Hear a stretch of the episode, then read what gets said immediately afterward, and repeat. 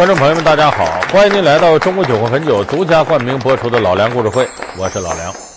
我们一提起金三角三个字可能绝大多数观众朋友会想到毒品。海关，海关啊！开门呐！让我来。那么金三角是哪儿呢？它其实是湄公河和美塞河交叉这一块儿一个曾经很富庶的鱼米之乡。可是现在呢，咱们一提金三角，说那个地方啊。呃，种毒品，贩卖毒品，那人还修的魔窟呢。咱们今天给大伙儿说说金三角的前世今生。白菜多折扣网提示您下节精彩内容。金三角曾经是湄公河与美塞河交汇处一片宁静平和的三角地带，如今却成了与金星月、银三角齐名的毒品产地。那么，究竟是谁把这美丽富饶的地方变成了魔窟？是海洛因教父罗星汉，还是世界第一毒枭坤沙？老梁故事会为您讲述是谁坑了金三角。咱们今天给大伙说说金三角的前世今生。从哪儿说起呢？咱从一九七七年说起。一九七七年的美国议会，在他的七月份和十一月份两次讨论了同一个议案。什么议案呢？就说美国要不要拿纳税人的钱，拿出一千七百万美元，每年掏一千七百万美元，向金三角购买毒品？这一案谁提出来的呢？是金三角的头号毒枭坤沙。一九七七年，坤沙甚至用直升机把美国议员接到总部来听取他的计划。the president and the administration has the authority mm-hmm. to make agreements mm-hmm. concerning the purchase of opium. So whatever arrangements follow our meeting will have to be initiated by the executive department, by the president. We want you to you know, help make contact to the person you know, who can come and collect all the opium grown in in our country. 呃，either to throw it or to burn it。有人说这不疯了吗？美国是禁毒的国家呀，怎么能国会讨论这个议案？一年拿一千七百万纳税人的钱去买毒品去，这不胡闹吗？可这个事儿在历史上是真事儿。带着坤沙的计划，议员回到美国。一九七七年十一月，美国国会专门举行听证会，美国断然拒绝了坤沙的建议。他们的理由是，美国政府不同毒品贩子做交易。为此，美国国会当年又增拨了大笔的禁毒开支。而此时，坤沙已经坐稳了金三角的头把交椅。说他为什么要提交这个议案呢？因为在七十年代末期啊，世界禁毒的呼声是越来越高。美国一调查呢，说他美国国内啊泛滥成灾的毒品，百分之七十来自金三角。所以呢，美国呢也在讨论要不要以联合国的名义增派部队呀、啊，什么维和组织到金三角去剿灭这些毒贩。就这个时候，坤沙递交了这个议案。坤沙提出了很充分的理由，说为什么我要求你一年拿一千七百万美元买我的毒品呢？是这个概念。他说：“我这会儿啊，种罂粟，种鸦片，它不是我们这个地方要种，在我们缅甸的老挝呀、泰国呀，这个地方不是我们这块人。我们原来种水稻。他说怎么有的这鸦片、罂粟呢？是你西方国家英国人带过来的，后来美国人、法国人都来，你们教会我们种这个毒品的。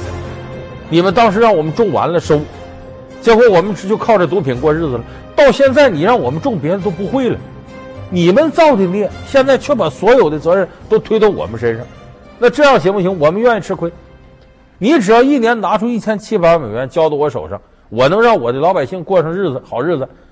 然后我把我生产所有毒品都给你，你爱咋销毁咋销毁，你扔到太平洋里面管，行不行？当然了，这个提案是美国议会是不可能通过的，怎么可能拿纳税人钱从毒贩的手里买东西，或者说直接交给毒贩呢？这不可能。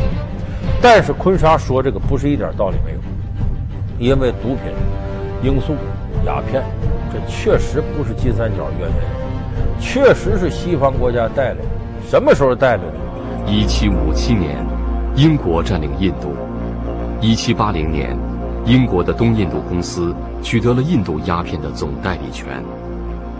十九世纪中叶，英国在对中国的鸦片贸易中获得了巨额利润，并因此用大炮轰开了清王朝的大门。从一八二四年起，英国先后三次发动侵缅战争。英国人发现，缅甸东北部的气候和土壤非常适宜种植罂粟。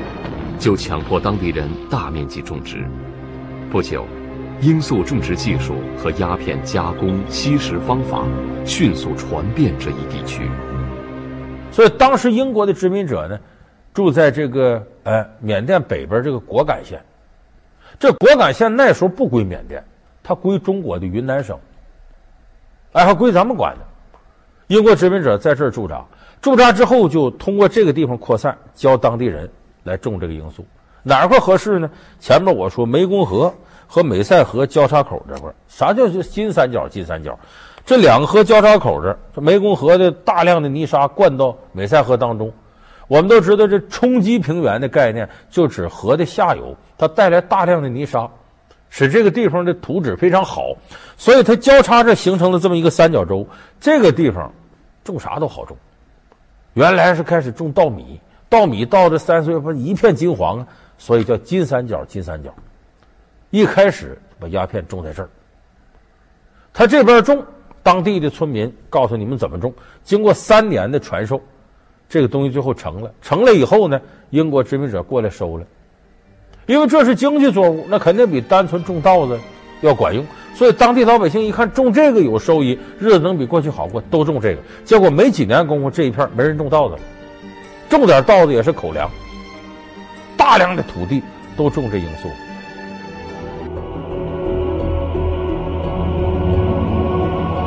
时间一长了，大清发现了，这个买他的鸦片不得白银吗？大量的白银外流，就对大清的金融体系是个冲击。因为大清国内也生产鸦片，咱们说实在的，都知道虎门销烟林则徐。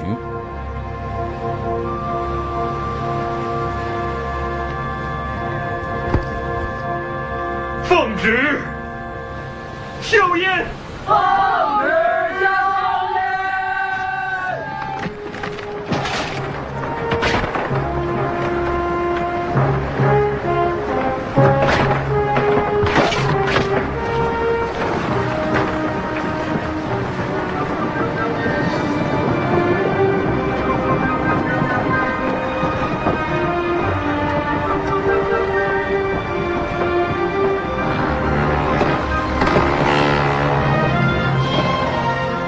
所以当时在激烈的经济利益冲突之下，形成了第一次鸦片战争、第二次鸦片战争，一下子中国就进入了半殖民地半封建社会。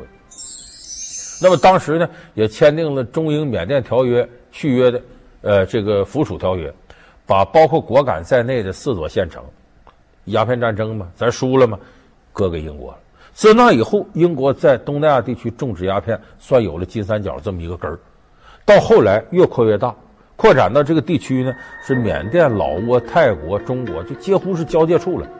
往北呢是中缅边境，往东是老挝，往南是泰国这一片地方，统称为金三角，就不止原先的三角洲，越扩越大了。所以这是金三角真正的由来。金三角曾经是湄公河与美塞河交汇处一片宁静平和的三角地带，如今却成了与金星月、银三角齐名的毒品产地。那么，究竟是谁把这美丽富饶的地方变成了魔窟？是海洛因教父罗兴汉，还是世界第一毒枭温莎？老梁故事会为您讲述是谁坑了金三角。老梁故事会是由中国酒和汾酒独家冠名播出。那个时候，这个地方的农民呢，种这个鸦片呢，种完了以后呢，英国、美国、法国他们统一来收购。那这种统购统销的方式呢，随着这个二战结束，这个西方国家它整个越来越规范，国际道德对毒品的谴责越来越强烈，它这个就一点一点的消退了。那么这个地方真正成气候，自己来干鸦片，自己来贩毒品，这得从一九四九年以后，主要的催化剂是什么？是国民党军队。这说起来，咱们从解放战争说啊。就经过这个三年内战呢，咱们把这国民党部队呢打跑了，打台湾去了。但是驻扎在西南三省的这些部队，他不可能都顺利的通过海路撤到台湾，所以驻扎在云南的有第八军的第九十三师，当时在云南边境驻扎着。咱们的解放军过去，他走投无路了，他只能一退再退，一退再，就退到缅甸去了，就退在金三角这个地方了。那么退到这儿呢，大约有七千多人。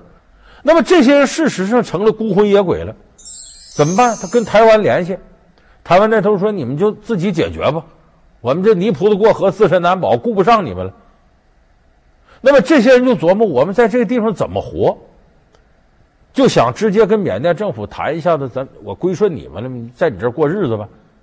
可是缅甸政府害怕了，你七千多人都带着武器，这玩意儿来是不是抢地盘来了？结果缅甸政府军跟九十三师就干上了。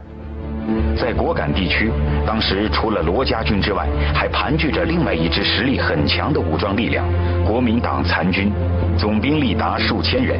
虽然只为借土养命，并不与缅甸政府为敌，但本国的领土上有他国的驻军，缅甸政府当然难以容忍，多次派兵清剿，但都无法驱逐这群孤悬境外的汉人军队。那缅甸政府军哪打得过九十三师？国民党军队再差，那毕竟经过八年抗战、三年内战，打了十一年仗，那个状态正挺好的时候，把缅甸政府军打得稀里哗啦。所以这时候，这些人就把金三角这个地盘多数地方给控制起来了。国民党的部队，其实有很多人想回家，和台湾那边在台湾你们自个儿弄吧。所以他们一看没招，我在这自力更生吧，咋办？种地这个东西，脸朝黄土背朝天，来的也慢，也很穷，得了吧，我呀种鸦片。这地方原来就种鸦片嘛，而且种完鸦片我自个儿收，收完了我自个儿卖。为什么？我本身有枪啊。我能通过武装来贩毒，就谁来动我这毒品，我弄死他。所以就是在这种精良装备之下，金三角地区开始了武装贩毒。在得知九十三师连连得胜的消息之后，台湾方面企图利用这支队伍反攻大陆。由于打了解放军一个措手不及，九十三师在云南连夺四座边城。最终，我第二野战军紧急调集三个师实施反攻，才终于将其打退回缅甸。这一回缅甸这些人死心塌地了，我就干贩毒吧，就以这个为营生了，因为没有更好的生存方式。是这些都是中国人，中国各个地方的国民党士兵。那么他为了能够长期干下去呢，在这还建立一些军事学校，培养人才力量。结果这个军事学校里头就培养出了后来好几个响当当的大毒贩子，就包括我说的海洛因之父罗兴汉，包括第一毒枭坤沙。罗兴汉和坤沙两个人年龄相仿，家庭背景大致相同。罗兴汉家族是果敢的首富，坤沙的父亲则是缅甸善邦地区有名的地方武装头领。上个世纪五六十年代，缅甸北部地方武装力量和游击队活动频繁。为了打击这些势力，当时的缅甸政府允许当地人成立自卫队来对付反缅武装。这样以夷制夷的办法，表面上收编了各路散兵游勇，实际上给鸦片贩运发放了通行证。罗兴汉和坤沙两人正是在这样的背景下，各自才拉起了武装，以自卫为名行贩毒之实。两人同样是在金三角，又做着同样的鸦片生意，竞争和矛盾不言而喻。所以这时候，在政府的纵容之下，坤沙、罗兴汉两股势力起来了。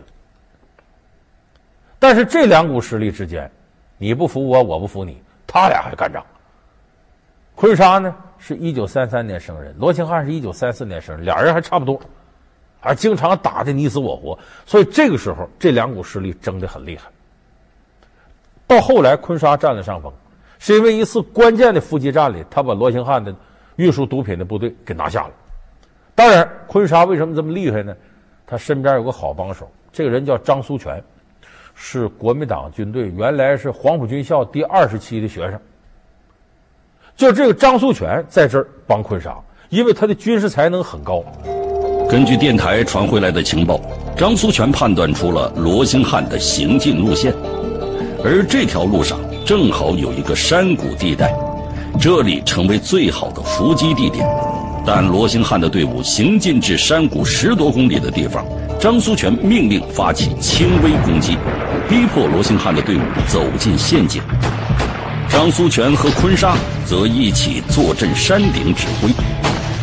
一轮重炮打击之后，罗兴汉的队伍阵脚大乱。经过几个小时的战斗，罗兴汉队伍弃货而逃。坤沙如愿以偿地得到了这批数量惊人的鸦片。在他辅佐之下，坤沙的势力一天天强大起来。这个张苏权为什么还在这儿待着呢？他一直到最后死，他的家人都在台湾，就他自己在这儿。他最后退的时候。台湾还给他上校军衔，说白了还是希望他在这扶植势力，然后早晚有一天反攻大陆。当然那是做美梦的，不可能实现的。但是这时候缅甸的政府军也在走向正轨，也不能允许坤沙在这个地盘上胡作非为，因为坤沙呢在这个地盘上呢，他所主要盘踞的地点呢叫陕邦这个地方，他一直想把这陕邦独立。你这个事捅了缅甸政府的肺管子，这不行啊！你搞这个独立，搞分裂哪行？所以在一九六九年，缅甸政府军呢，呃，假装要跟这个坤沙谈判，来来喝个茶，咱们聊聊，别打了。坤沙去了，去了就给扣下了。多亏了张苏权绑架了两名啊苏联援助缅甸的军医，因为这是国际问题，影响缅甸和苏联的关系。说我哥这俩军医换坤沙，才把坤沙换出来。就在这个期间，一九七三年。罗兴汉被这个缅甸政府军给抓住了。一九七三年，缅甸政府要解散自卫队，各个自卫队不愿意解除武装，纷纷上山闹革命。罗兴汉也卷进了这场武装冲突。之后，在一九七三年七月十六日被泰国军队诱捕。同年八月二号，他被引渡回首都仰光。缅甸政府以叛国贩毒的罪名判处罗兴汉死刑。之后改为无期徒刑。所以坤沙从这个政府军手里出来之后呢，他没对手了。他的主要对手由原来的罗兴汉变成了跟缅甸政府军对着干。所以坤沙后来拉起了武装，又继续贩毒。就在这个期间，咱们知道，你看电影里头，什么门徒啊，这些电影里都写的是坤沙最鼎盛时候的状况，那是说一不二。他的国际社会的共同围剿。就我说，七七年向美国提了那个议案，美国最后一看，你还敢提这个？呃，最终美国把坤沙列为恐怖分子，这国际力量开始到金三角去剿灭他，势力不断扩大，甚至打出民族独立旗号的坤沙，始终是缅甸政府的心头大患。坤沙打的这个民族独立的旗号，触犯了缅甸中央政府的根本利益。坤沙一下就成了当时的缅甸政府重点打击对象。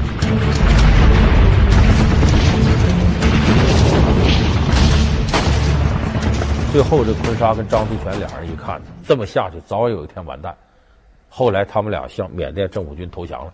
投降前提是呢，我交出我这些权利，但是你得保障我安全。